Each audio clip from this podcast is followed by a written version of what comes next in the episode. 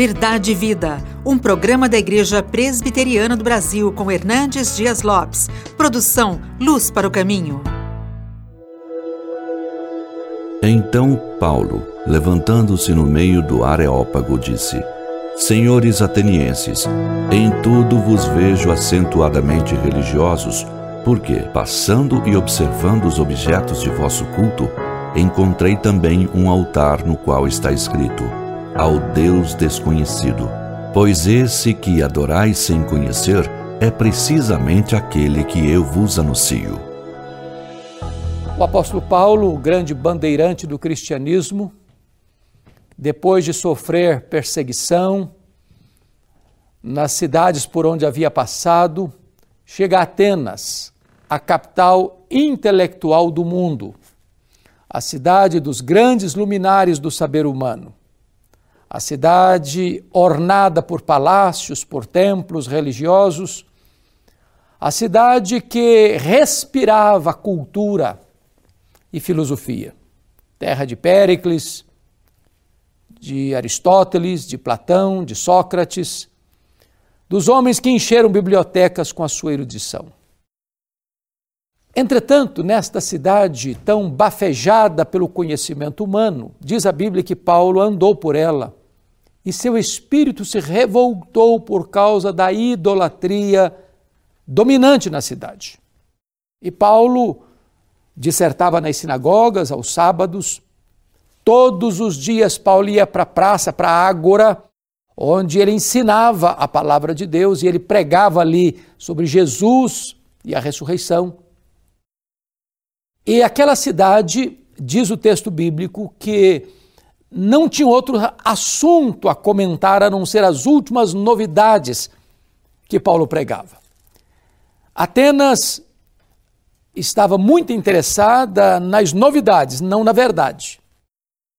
Porque quando olhamos o texto, o evangelho era para eles uma coisa estranha. O pregador era para eles um tagarela. E o verdadeiro Deus era para eles o Deus desconhecido.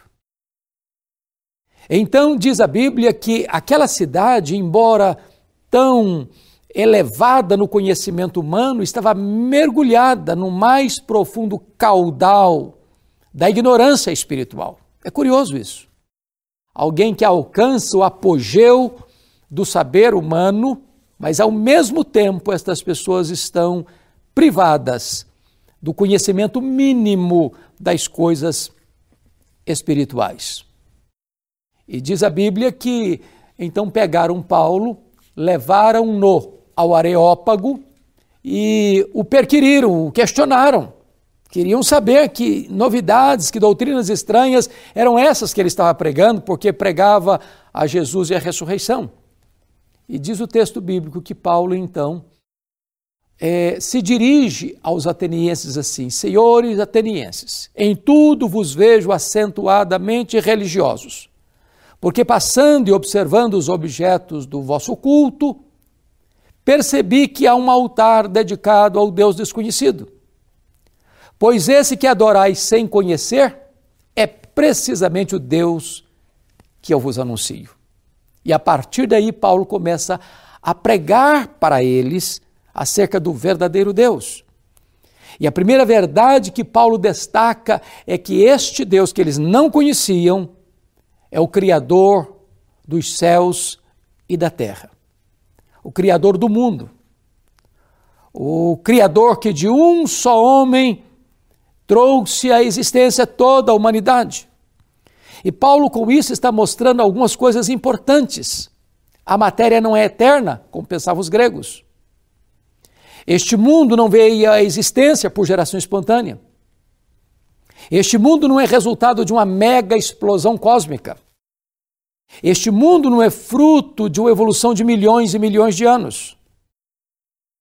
Na terra da filosofia e do saber humano, talvez no grande território, diríamos hoje, acadêmico do mundo, Paulo vai dizer que de um só homem vieram todos os homens. Então, Paulo está dizendo que Deus criou o homem e a mulher, a sua imagem, a sua semelhança. Nós não viemos do macaco, nós não viemos dos símios, nós viemos das mãos do Criador. Segundo lugar, o apóstolo Paulo vai dizer para a cidade de Atenas que o Deus que eles não conheciam é o Deus da providência. E ele vai dizer no verso 25 desse texto algo extremamente precioso, quando ele diz que, pois ele é aquele que nos dá a todos vida, respiração e tudo mais. E no verso 28 ele vai dizer que nele vivemos, nos movemos e existimos. Deus não é apenas o Criador, Ele é o preservador da vida. É Ele quem nos dá vida. É Ele quem nos dá respiração. É Ele quem nos dá saúde. É Ele quem nos dá o alimento. É Ele quem nos dá a inteligência. É Ele que nos dá a bênção de produzir. Toda boa dádiva procede de Deus. Ele não criou o mundo e o jogou para lá, como pensam alguns mas ele criou, preserva, sustenta e governa tudo quanto ele criou. Mas em terceiro lugar, Paulo vai dizer para os atenienses que esse Deus que eles não conheciam não é apenas o Deus criador e o provedor, mas ele é o Deus da salvação. Ele é o Deus de toda graça.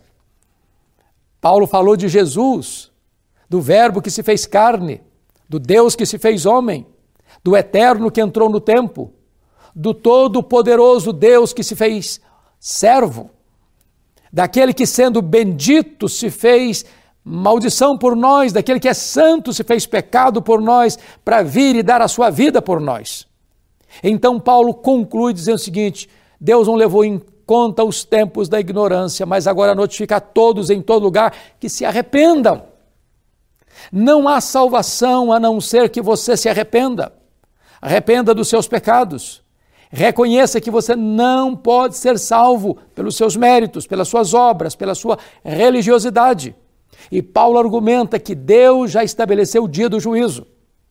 Deus já escalou e estabeleceu o juiz que há de julgar vivos e mortos. E esse critério é o critério da justiça. E agora, então, Paulo conclama as pessoas a se voltarem para Deus. É curioso que a cidade que se julgava a cidade mais culta do mundo, Paulo diz que eles viviam em tempos de ignorância.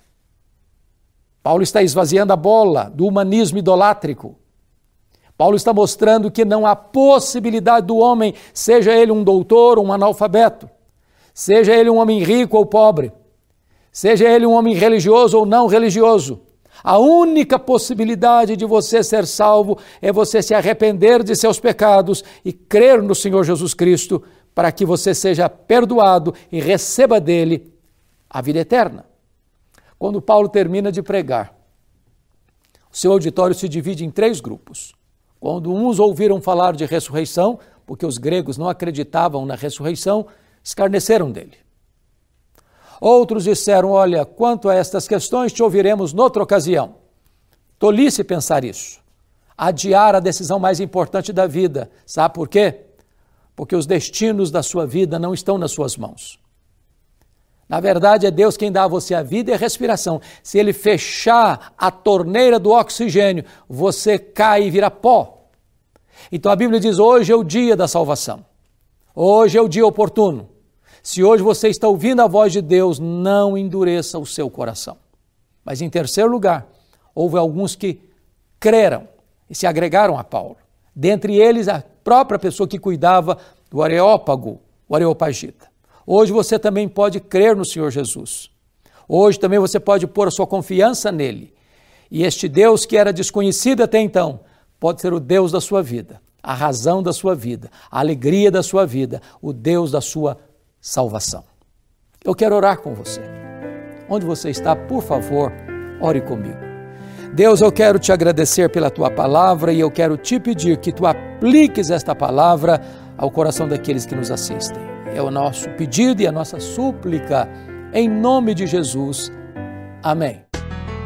Verdade e Vida, com Hernandes Dias Lopes, um programa da Igreja Presbiteriana do Brasil, produção de Luz para o Caminho. Luz para o caminho, o Evangelho de Cristo através da mídia.